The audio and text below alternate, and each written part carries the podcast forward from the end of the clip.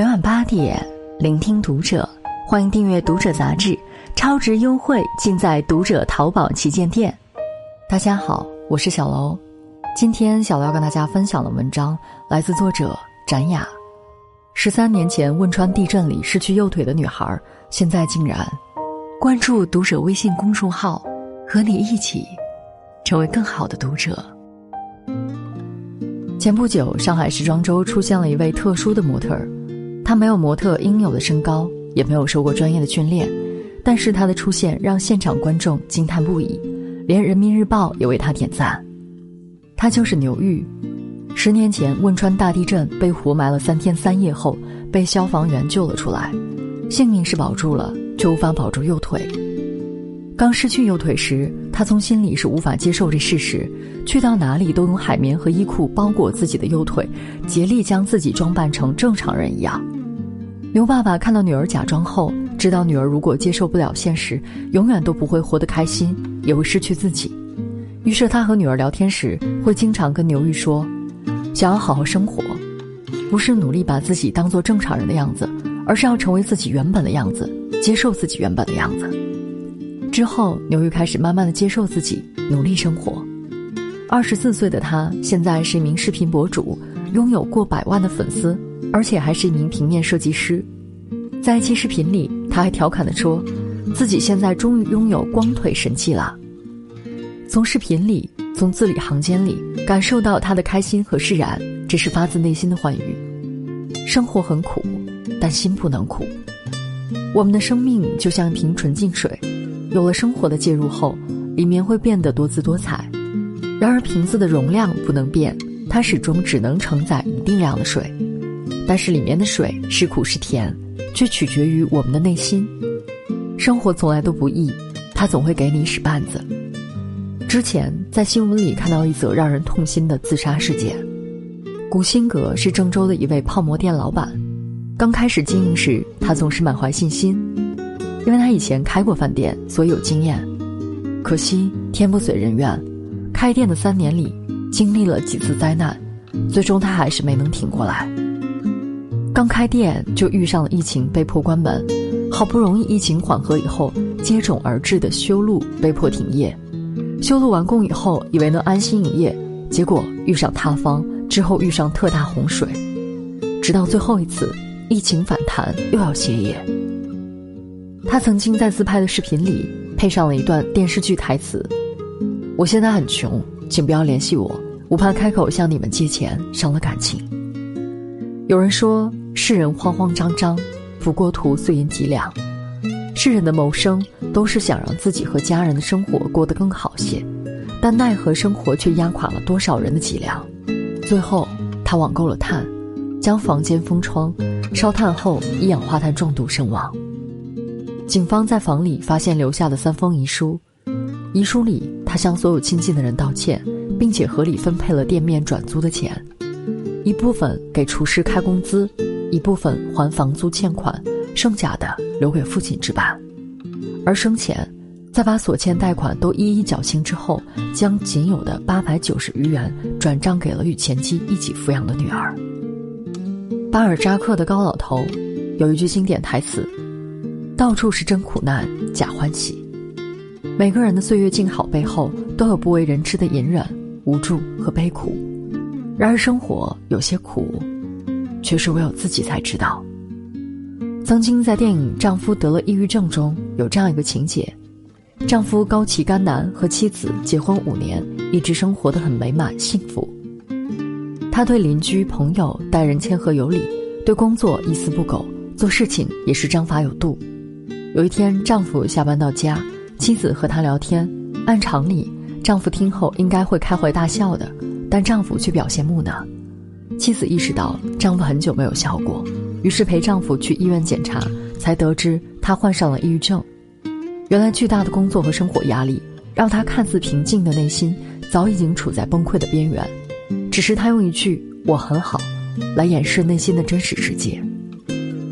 作家刘亮程说过一句话：“落在一个人一生中的雪，我们不能全部看见。每个人都在自己的生命中孤独的过冬。”生活从来都不是容易的，他总是会在各种地方给你使绊子，会让你在很多的瞬间都想大哭一场。然而，生活也可以理解为：生下来如何活下去。看上去二字何其简单。成年人的生活，每天都是想拼了命的活下来，努力过自己的人生，不和别人对比。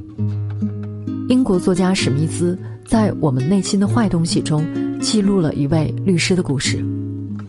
他有一个特点，习惯性拿别人的生活和自己做比较，经常让自己陷入焦虑当中。别人家孩子的成绩比自己家孩子的好，别人家的物质条件比自己家优越，别人好像什么都比自己过得好。时常羡慕别人的他，却忘记了自己是一名优秀的律师，工作稳定，也是衣暖食饱。忘记了自己有善解人意的妻子，忘记了自己已经拥有的幸福。曾听过一句话：“这世上有千种人，就有千种活法。我们没必要活成别人的样子。当你把目光一直盯着别人看时，你很容易忽视自己。我们每个人的人生都是独一无二的，不应该拿别人的生活来做对比，让自己困入其中。”之前看了一幅漫画。他们都是在羡慕别人的同时，忽略了自己已经拥有的。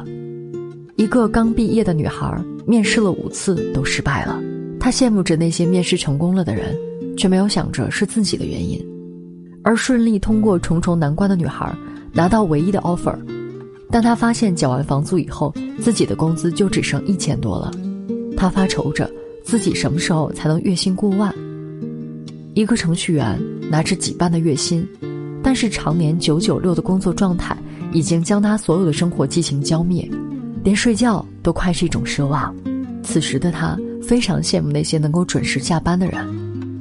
一个妈妈每天都能准时下班，她只希望准时接到孩子。有一次错过了电梯，她只好穿着高跟鞋从十八层往下走。这刻，她想着，如果自己能够挤上电梯就好了。而那个挤上了电梯的外卖员。却受着旁人鄙夷的目光，他渴望能有机会来这个摩天大楼里面面一次试，但对他而言，似乎永远没有这个可能。我们总在羡慕彼此的生活，但是每个人的生活都有些言不由衷，然而苦乐也只有自己能够真正清楚。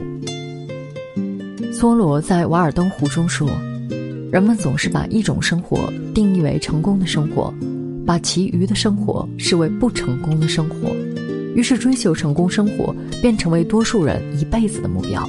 多数人为此生活疲于奔命，不管全世界的人怎么说，都要以自己的感受为核心，无论别人怎么看，也不打乱自己的节奏。幸福的人就是能够按照自己内心深处真正喜欢的方式度过一生，而不是去迎合大众、符合大多数人的价值观去过一生。人生纵使再多困顿，不怂，生活就撂不倒你。记得有一年春节，河南洛阳突降暴雪，造成公交停运，很多外出打工的人都选择打车回家。年过六旬的赵师傅说：“问来问去，车费要二百多，想来想去，还是徒步回家，因为车费太贵，他选择走回家。”每个人都会经历不同程度的磨难和坎坷。时间长了，自然就会磨出铜皮铁骨。生活不易，与其自怨自艾，不如勇敢面对，乐观接受。徒步在雪地里，他背着自己的全部家当，棉被、电扇、凉席，在雪中徒步走了四十多公里。由于年纪大了，体力有限，他一个月只能挣两千元，并且还只发了一半，所以他要把省下来的路费留给老伴儿过年买新衣服。有人问他这样走不冷吗？他呵呵一笑说：“不冷，越走越暖和。”虽然雪大路滑，但在他的脸上能看到他温暖而坚定的笑容。诗人里尔克有句名言：“生活哪有什么胜利，挺住意味着一切。”成年人的世界里，路不好走，没有谁的生活是容易的，都是走一步强一步，步步走，步步强。而下面的一位瘫痪者，却用了自己的腿走出了开挂的后半生。红极一时的影星克里斯朵夫·李维，美国大片《超人》的主演，他曾是很多人心中的超级英雄。然而，在一九九五年，他却因为在马术比赛中发生意外而摔成了一位高位截瘫者。从享誉世界到半身不遂，他曾经一度想要就此了结生命，但最终他还是选择了拐弯。促使他发生改变的事情，是一次在山路上的醒悟。有一次，他的太太开车带他去散心，当汽车行驶于曲折的盘山路上时，每逢开到无路可走之际，都会赫然出现一块前方转弯交通指示牌。就这样，转过弯，前方便又是一条宽阔大道。自此后，他幡然醒悟，激动地跟太太说：“我知道了，不是路到了尽头，而是人应该转弯。”从此，他一扫阴霾与消沉，用轮椅代步，当起了导演，执导的影片还在金球奖上大放异彩。多年来，他一直坚持用牙咬着笔写字，写出了他人生的第一部著作《依然是我》，一经出版便畅销世界。第七天里写的一段话：无论多美好的体验都会成为过去，无论多么深切的悲哀也会落在昨天。生命就像一个疗伤的过程，受伤、痊愈，再受伤，再痊愈。所以，真正坚强的人，都是越想哭反而笑得越大声，怀揣着痛苦和悲伤，即便如此，也要带上他们，笑着前行。知乎上曾经有过一个问题。既然活着这么苦，死去不是更容易吗？有一个回答是：苦痛是幸福的一部分，拥抱苦痛也是生活的一部分。如果还能觉得生活很苦，那一定是内心深处还是对这个世界有种爱意。每个人的生活都是劫后余生，但无论这人间有多苦，在那些看似绝望的缝隙里，还是会看到希望。有一句话：人间值得。值得你活出你自己，那些你执着过的爱情，你去过的地方，你追过的梦想，甚至你经历过的苦难，都会一点一点完整你的人生。你的微笑和乐观，就是加在柠檬汁里的蜂蜜。所以，生活不易，但是活着就是幸福。的文章就和大家分享到这儿了。如果你喜欢我们的节目，请点击再看，并在评论区与我们留言互动。感谢收听，我是小楼，我们下期再见。